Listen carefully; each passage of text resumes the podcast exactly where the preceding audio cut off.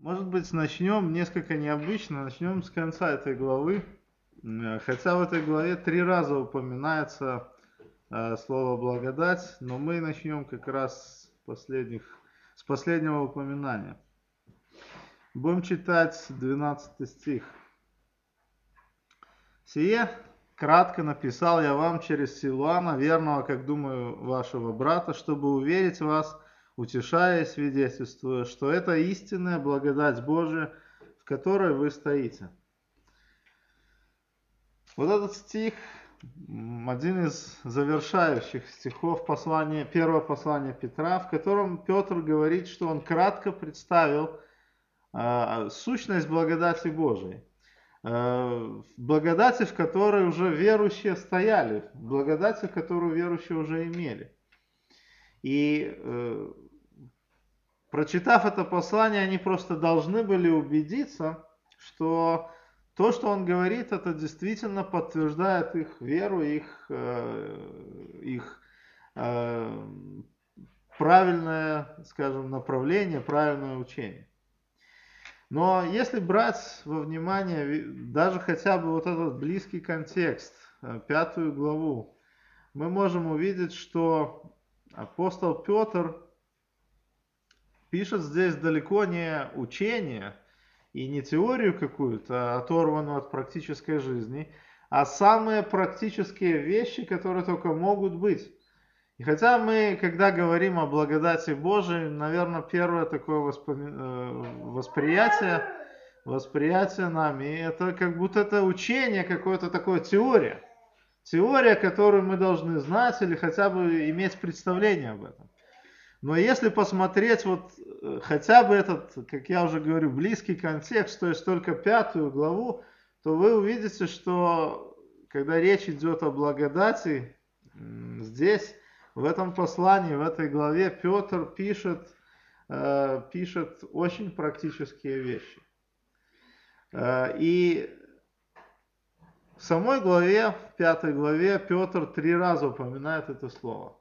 Три раза упоминается слово благодать, и всякий раз по разному поводу. Если в конце, вот мы прочитали 12 стих, э, Петр говорит о том, что вы стоите уже в благодати Божией, что у вас она есть, и я э, просто свидетельствую о том, что у вас это все есть, то в первых двух упоминаниях немножко другая сторона благодати затрагивается.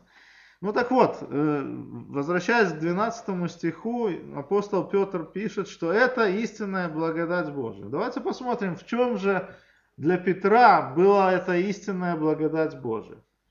И посмотрите, э, и мы посмотрим с вами э, начало этой главы, середину этой главы, и увидите, что истинная благодать Божия проявляется в практической жизни. То есть можно много сегодня говорить о том, что о нашем спасении. Можно много говорить о том, что благодать это такое учение, которого нет нигде, ни в одной деноминации, ни в одной церкви, а только у нас, у протестантов или у баптистов. Мы можем много говорить о теории, но апостол Петр пишет, что истинная благодать Божия, в которой вы стоите – проявляется в нашей практической жизни. Не в том, что вы знаете о благодати, а в том, как вы живете в этой благодати. Э, и нет лучшего способа определить действие Божьей благодати, чем моя и твоя повседневная жизнь. Вот когда мы говорим, что я спасен по благодати, вот часто люди, особенно э, ну, протестантского такого направления говорят, что я спасен по благодати. Мы спасаемся по благодати. Но как определить это? По нашей жизни. Спасение по благодати определяется в на, по нашей повседневной жизни, которая на виду у всех людей. И у Бога, и у всех э, людей, которые рядом с нами живут. Так вот, в чем же проявляется истинная благодать в практической жизни? Давайте посмотрим первые стихи пятой главы. «Пастырей ваших я умоляю, умоляю я, сопастыри, свидетель страданий Христовых и соучастник славе, которая должна открыться. Пасите Божье стадо, какое у вас, какое у вас, надзирая за ним непринужденно, но охотно и благоугодно, не для гнусной корысти, но из усердия, не господствуя над наследием Божьим, но подавая пример стаду. И когда явится пастырь и начальник, вы получите неувядающий венец славы. Также и младшие повинуйтесь пастырям, все же, подчиняясь друг другу, облекитесь смиренно мудрее, потому что Бог гордым противится, а смиренным дает благодать. Итак, смиритесь под крепкую руку Божию, и вознесет вас в свое время. Мы прочитали первые шесть стихов этого пятой этой главы послания Петра, и вы знаете, что практическое проявление ну, истинной благодати. Если мы говорим, что мы воистину спасены по благодати. Воистину это учение коснулось нашего сердца. Так вот, практическое проявление – это в смирении. Это умение смиряться. Хотя мы читаем о, сначала о пастырях, да, как они должны себя вести. Да? Ну и тут, наверное, все сразу как-то больше на меня внимание начали обращать. Но на самом деле это рекомендации для пастырей, для э, руководителей церкви, но заключение в шестом и седьмом стихе говорит о смирении. Причем шестой стих говорит о том, что все должны э, подчиняться друг другу, все должны э, смириться друг перед другом. Младшие должны повиноваться пастырям, все же должны Э, подчиняться друг другу, облегшись смиренно мудрее, потому что Бог гордым противится, а смиренным дает благодать. То есть, другими словами, когда мы говорим о том, что что такое истинная благодать, как она проявляется, как, э, как это можно увидеть э, в жизни человека верующего, эм, это умение, ответ будет таким, что это умение смиряться. Во-первых, это умение смиряться, когда находишься у власти. Когда Бог тебе дает какие-то возможности руководить или дар к руководству церковью, например. Апостол э, Петр здесь перечисляет, не то что перечисляет, начинает такими словами, что я умоляю, пастырей, я, который являюсь сопастырем и свидетелем страданий Христовым, участник славы, которая должна открыться, вот так и вот так, вот так поступать. То есть получается, что для того, чтобы смириться, для того, чтобы уметь смириться и показать, что это истинная благодать Божия, нужно уметь смиряться вне зависимости от положение в церкви. Э, находясь у власти, это сделать очень сложно. Но я вам скажу, что были примеры э, в истории Нового Завета, в истории Старого Завета, когда мы видели, мы могли, можем увидеть сегодня, что только смирение, через смирение человек становился настоящим руководителем Божьего народа. Вы помните, что говорится о Моисее? Я не хочу, не будем открывать эти места, у меня записано, я вам просто процитирую. В Второзаконие 34.10 говорится, что не было более у Израиля пророка, такого как Моисей, которого Господь знал лицом к лицу. А причина, в чем была причина? В чем была причина, что это был самый великий пророк, Э, в Израиле. Написано, Моисей же был кратчайший из всех людей на земле.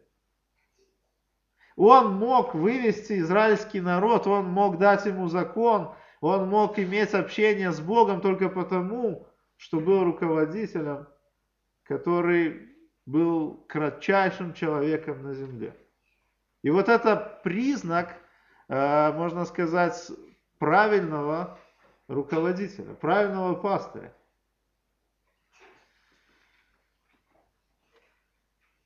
В третьем стихе говорится, что не господствуя над наследием Божьим, но подавая пример стаду. Что значит подавать пример стаду? Конечно, примеров можно дать много, да? Э, как говорить, как себя вести, как выглядеть. Но лучший пример это пример смирения. То есть пастырь, э, руководитель обязан подавать самый лучший пример. Это пример смирения. Во многих вопросах э, можно быть примером. Но если не будет человек примером вот в этом, в этой области, то я думаю, что все руководство э, будет, ну, в лучшем случае такое слово можно использовать, неэффективным.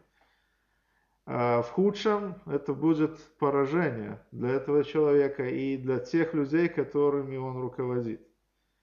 И именно через смирение можно узнать, что такое истинная благодать. Вот как люди могут увидеть, что церковь имеет спасение по благодати? Как люди могут увидеть, что верующие или каждый в отдельности в церкви э, спасен по благодати? Через смирение. Потому что человек понимает, что э, благодать это то, что мне Бог дает даром дает спасение даром, дает какие-то, посылает какие-то благословения даром. От меня ничего не зависит. Я должен принять это со смирением.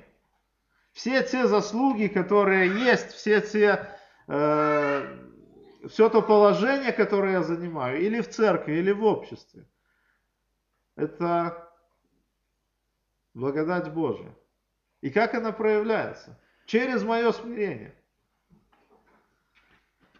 Еще один библейский пример – это пример Давида, о котором Бог говорит такие слова. Э, он через пророка сообщает Давиду следующее. Давид захотел построить храм. Э, после всех войн, которые он вел, у него появилась мысль на сердце построить Богу жилище, место постоянного обитания. Э, и Бог с этим согласился, но с одним условием, что не ты построишь. Я согласен, можете строить, израильтяне, дом, но не ты, а твой сын. И вот что он говорит, э, Бог говорит через пророка Давиду. Так скажи рабу моему Давиду, так говорит Господь Савов, я взял тебя от стада овец, чтобы ты был вождем народа моего Израиля. Вы знаете, интересный пример. Бог в дословном значении взял Давида от стада овец и сделал его царем. Посмотрите, что пишет Петр. Петр говорит, что я сопастырь, свидетель э, страданий и соучастник славы, которая должна открыться, и потом призывает, пасите стадо Божие. То есть сам Петр называет себя сопастырем, э, который имеет, который, будучи сопастырем, да, вот в, 20, э, в, следующей главе, в следующем стихе четвертом, говорит о том, что он, будучи сам пастырем, так же, как и те люди, которым он пишет это послание, он имеет кого? Пастыря начальника. То есть фактически он тоже принадлежит к стаду. Бог из этого стада берет какого-то человека, так как Давида, так как Моисея, так как Петра или кого-то другого, и что делает? И делает его вот этим пастырем над этим стадом. Но сам он также принадлежит, этот человек, кому? К Божьему стаду. Сам является вот, этой, э, вот этим человеком, у которого есть пастырь. И это то, что не позволяет пастырю или служителю э, возвышаться над стадом. Когда он понимает, что над ним стоит кто-то выше. Кто-то высший. И потому что он сам принадлежит к стаду Божьему. Хотя Бог его берет и возвышает. Второй момент, на который я хотел бы обратить внимание, когда мы говорим, в чем проявляется благодать Божия, это в том, что мы умеем смиряться, или люди, которые находятся в власти, умеют смиряться. Но также те, кто находится под властью, тоже должны уметь смиряться. Посмотрите, пятый стих. Также и младшие повинуйтесь пастырям. Но Э, завершается вот этот э, шестой стих, пятый стих, словами «Бог гордым противится, а смиренным дает благодать». Причем относится вот это как бы заключение такое в пятом стихе. Начинается он о том, о, о том, чтобы младшие повиновались пастырям, потом продолжает «Э, «Все же подчиняйтесь друг другу, облекитесь смиренно мудрее, и потом Бог гордым противится, смиренным дает благодать. То есть фактически э, Петр делает такое заключение. Хотя пишет больше вот в этих стихах о пастырях, чуть-чуть упоминает э, младших, да, простых членов церкви, потом говорит о всех, и потом делает такое заключение. Все должны смириться под крепкой рукой Божию. Бог гордым противится, а смиренным дает благодать. Вы знаете, что самое интересное, что это то, что очень сложно иногда э, переваривается, когда читаем такие слова. Ну, как, какое может быть общество, каким может быть общество, где все друг другу подчиняются? Мы привыкли видеть, что и на работе, и в государстве, что есть человек э, или там группа людей, которым все подчиняются. А они фактически иногда никому не подчиняются. А здесь послание говорит, что да, есть люди, которых Бог возвысил, дал им э, возможность руководить той же церковью. Им должны подчиняться другие верующие, но и те, и другие должны подчиняться друг другу. По какой причине? Потому что у них есть еще больший начальник, больший э, пастырь начальник. И э, вы помните, я как-то говорил о большей благодати, да, когда у Иакова написано похожий стих, Иаков берет, говорит о том, что но большую дает благодать Бог гордым противится, а смиренным дает благодать. В чем э, заключается большая благодать? Э, это у Якова в 4 главе написано. Э, я думаю, что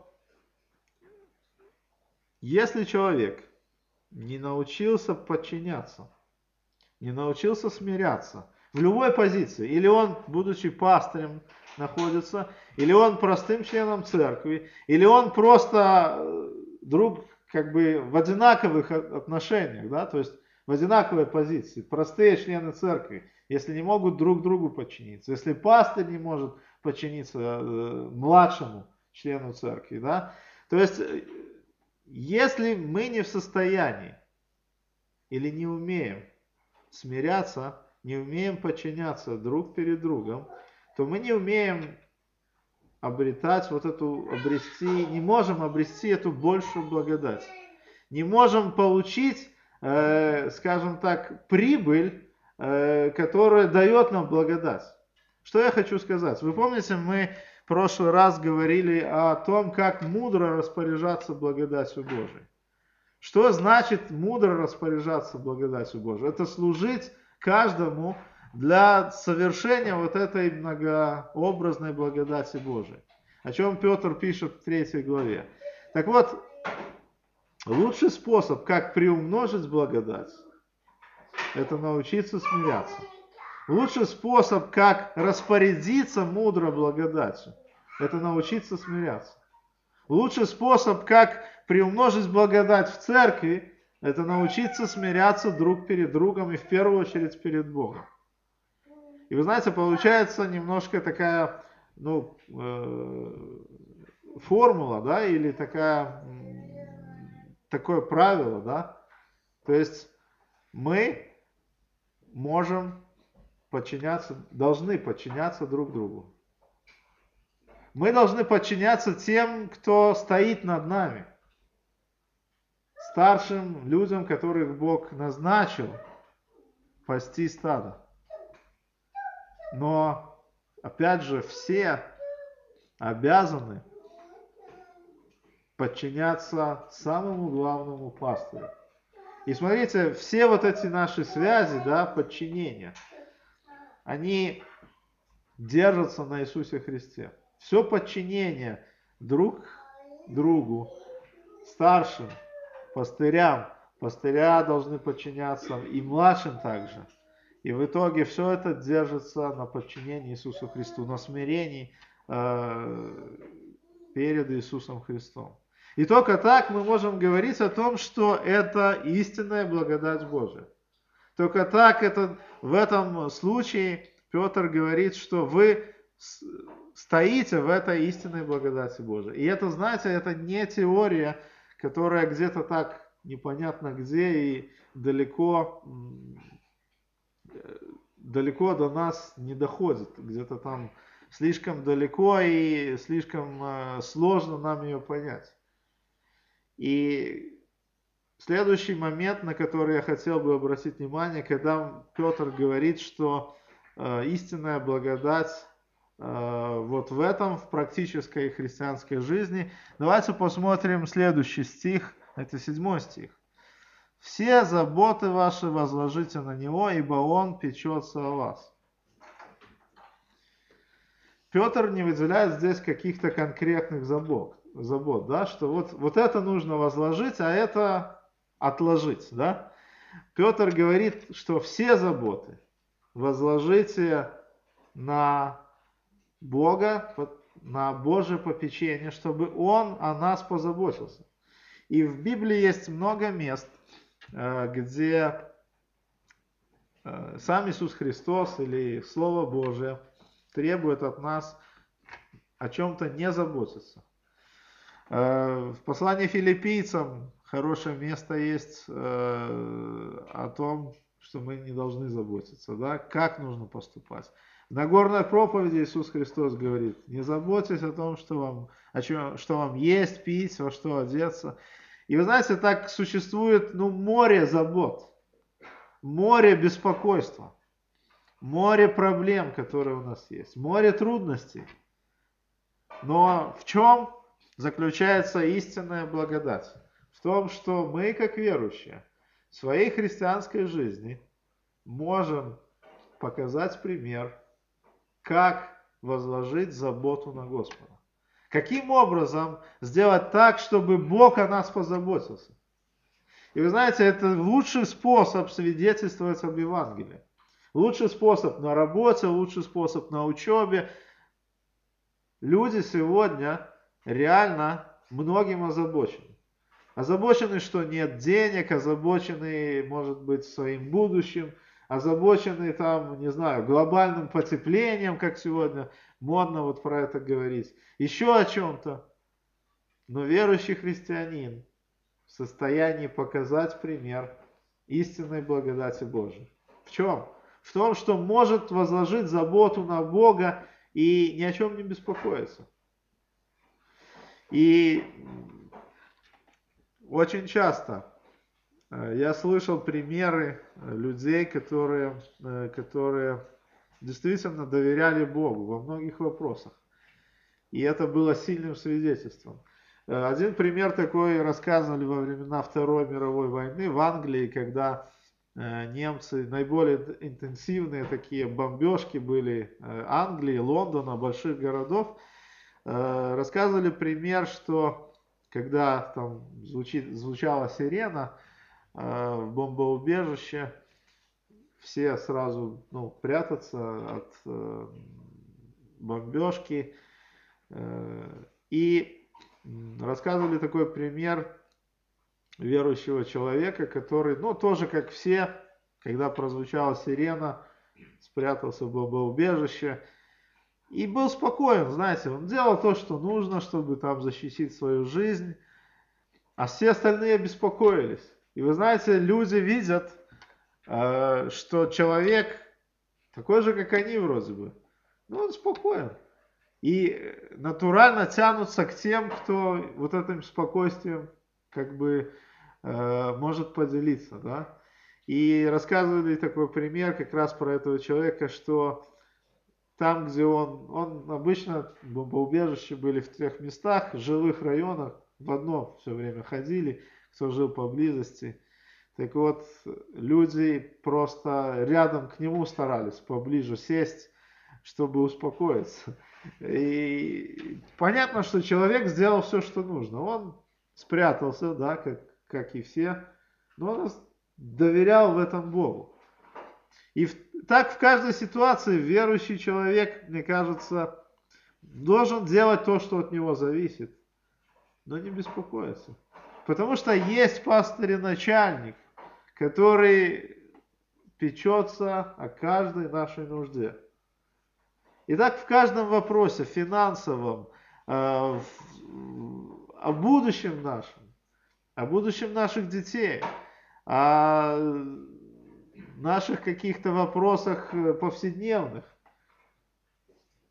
Умение возлагать заботу на Бога – это показатель того, что человек пребывает, стоит в истинной благодати. И еще один момент, э, восьмой стих. Восьмой стих говорит, чтобы мы, восьмой и девятый, трезвитесь и бодрствуйтесь, потому что противник ваш дьявол ходит, как рыкающий лев, ища кого поглотить. Противостаньте ему твердой верою, зная, что такие же страдания случаются и с братьями вашими в мире. Еще один важный момент – это умение противостать дьяволу. Вот как можно сказать, что мы стоим в благодати Божией? Божией. В истинной благодати Божией. Это когда верующий человек в состоянии противостать дьяволу.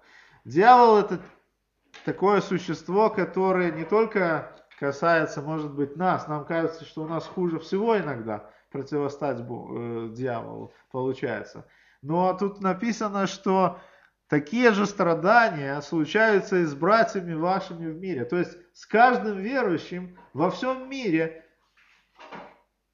случается то же, что и с нами. Те же самые искушения.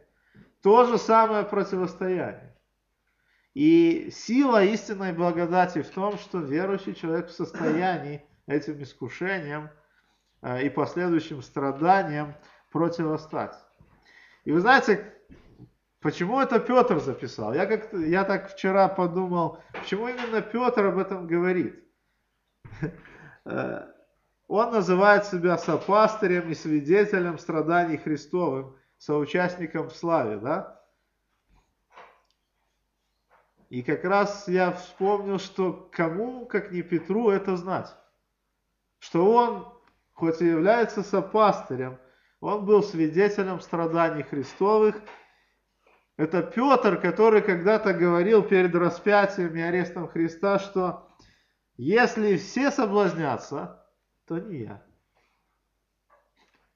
Петух трижды не пропел, а он уже перед девушкой-служанкой трижды отрекся от Христа.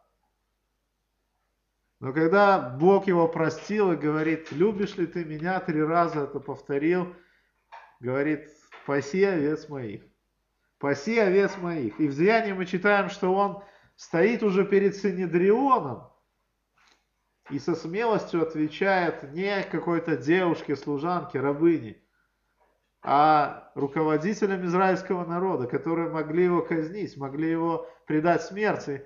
Он уже не боится. Уже все искушения, все страдания, которые сатана пытается ему сейчас э, поставить на его пути, Петр отражает с верой. Противостаньте ему твердой верой.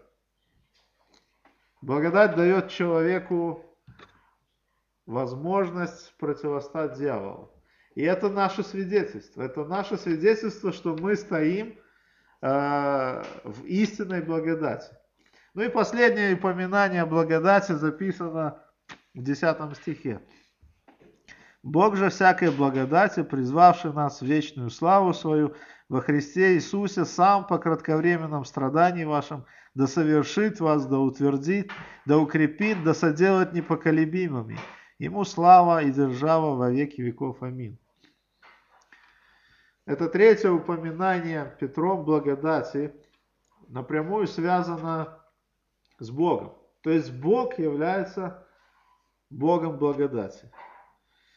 И причем вне зависимости от того, в каком положении мы находимся, Бог готов эту благодать нам э, еще больше излить на каждого из нас. Э, это то, на что мы должны надеяться, на, на кого мы должны надеяться и уповать. И вот последний, скажем так, момент, на который я хотел бы обратить, это надежда на Бога благодать. То есть, смотрите, когда Петр говорит, что это есть истинная благодать, как она проявляется в практической жизни? Во-первых, то, что человек умеет смиряться, вне зависимости от позиции. Или это пастырь, или это младший член церкви, или старший член церкви. Во-вторых, это умение возлагать заботы на Бога. В-третьих, это умение противостоять дьяволу. И последнее, это умение надеяться, уповать на Бога. Уповать на Бога благодати, потому что Он является Богом благодати. И фактически Петр вот в 12 стихе, в 10, в 11, э, когда говорит о благодати, он все подводит в то, к тому, что истинным источником благодати является Бог. И уповая на Него, мы можем пройти все остальное. Мы можем показать своей христианской жизни, как можно смириться, как можно возложить заботы все на, на Бога, как можно противостать дьяволу, потому что Бог является Богом благодати. Наш Бог является Богом нашей благодати. То есть, если у нас она есть, то мы в состоянии все вот это показать в своей христианской жизни. И давайте прочитаем еще вот этот десятый стих, э, может вторую часть.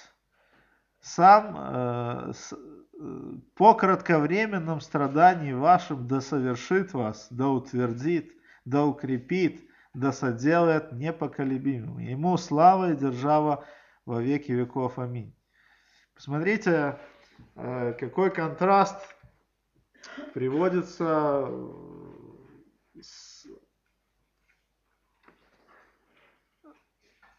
с вечной славой. Если в 10 стихе говорится, что Бог благодати призывает нас к вечной славе, то во второй части этого стиха говорится о том, что все остальное кратковременно. То есть Божья благодать и Божье призвание, оно вечно. А все остальное, оно кратковременно. И это помогает, должно помочь каждому из нас действительно показать в своей жизни э, истинную благодать Божию. Потому что заботы, они кратковременны. Если, скажем, Бог даст нам 70 лет жизни, при большей крепости 80, единицы там доживают немножко больше, то что это по сравнению с вечностью? Что эти заботы на 80 или 70 лет по сравнению с вечностью? Если мы в состоянии противостать дьяволу, то сколько, сколько это может длиться по сравнению с вечностью? Опять те же самые 70-80 лет. Если мы в состоянии смиряться, то сколько это может длиться? Те же самые 70-80 лет, а некоторые меньше. По сравнению с вечной Божьей благодатью это ничто. И апостол Петр говорит, что Бог может нас соделать как он тут здесь пишет, э, совершить, утвердить, укрепить и соделать непоколебимыми на все это время, на весь наш жизненный путь. И потом пишет, что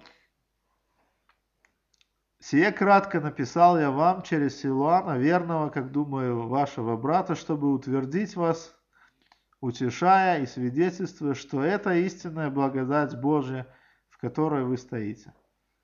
Посмотрите, после всех вот этих э, практических советов апостол Петр делает заключение, что вот в этом истинная благодать Божия. Это не какая-то теория, которая, которую мы только знаем в уме своем, интеллектом своим познаем. Это в первую очередь наша повседневная жизнь. Умение смиряться, э, умение противостать дьяволу, умение возлагать заботы на Божье попечение – умение надеяться на Бога, это все то, что каждый день, каждую минуту, чем мы сталкиваемся. И как только вы выйдете за стены церкви сегодня, пойдете завтра на работу, все это к вам вернется.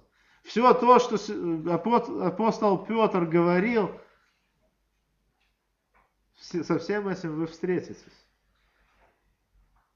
Но это Поверьте мне, по сравнению с вечностью, очень кратковременно. Поэтому будем надеяться, как апостол Петр пишет, на Бога всякой благодати. Бог же всякой благодати, то есть благодати в семейной жизни, благодати в финансовом вопросе, благодати на работе, благодати в нашей смертельной жизни и в нашей вечной жизни – соделает нас такими, какими мы должны быть. Нам нужно на него просто возложить все упование. Нужно на него просто надеяться. Братья и сестры, это было бы, может быть, завершением моей проповеди сегодня, но хотелось бы, чтобы мы, если даже забудем что-то, из того, что было сказано, из того, что было написано Петром, чтобы мы помнили, что в любой ситуации, даже если мы не в состоянии и чувствуем, что у нас нет силы в нашей жизни показать свою веру, не забывали самого главного, что у нас есть Бог благодати. Мы не, не, не в состоянии иногда э, даже чуть-чуть смириться. Но Бог благодати может нам дать столько благодати, сколько нужно для нашего смирения. Мы иногда не в состоянии э, позаботиться о чем-то. Мы, может, нам кажется, что ну, о деньгах мы как-нибудь уж позаботимся. Э, но если Бог может позаботиться о нашем спасении, то неужели Он не может позаботиться обо всем остальном? Если Бог о самом главном, что касается жизни человека, может об этом позаботиться, то можно также возложить попечение на него и в остальных вопросах. Если мы не в состоянии противостать дьяволу, у нас есть Бог благодать, Он даст столько благодати, сколько необходимо противостать дьяволу. Можно все забыть, но нельзя забыть о том, что у нас есть Бог благодати. Бог всякой благодати. Аминь.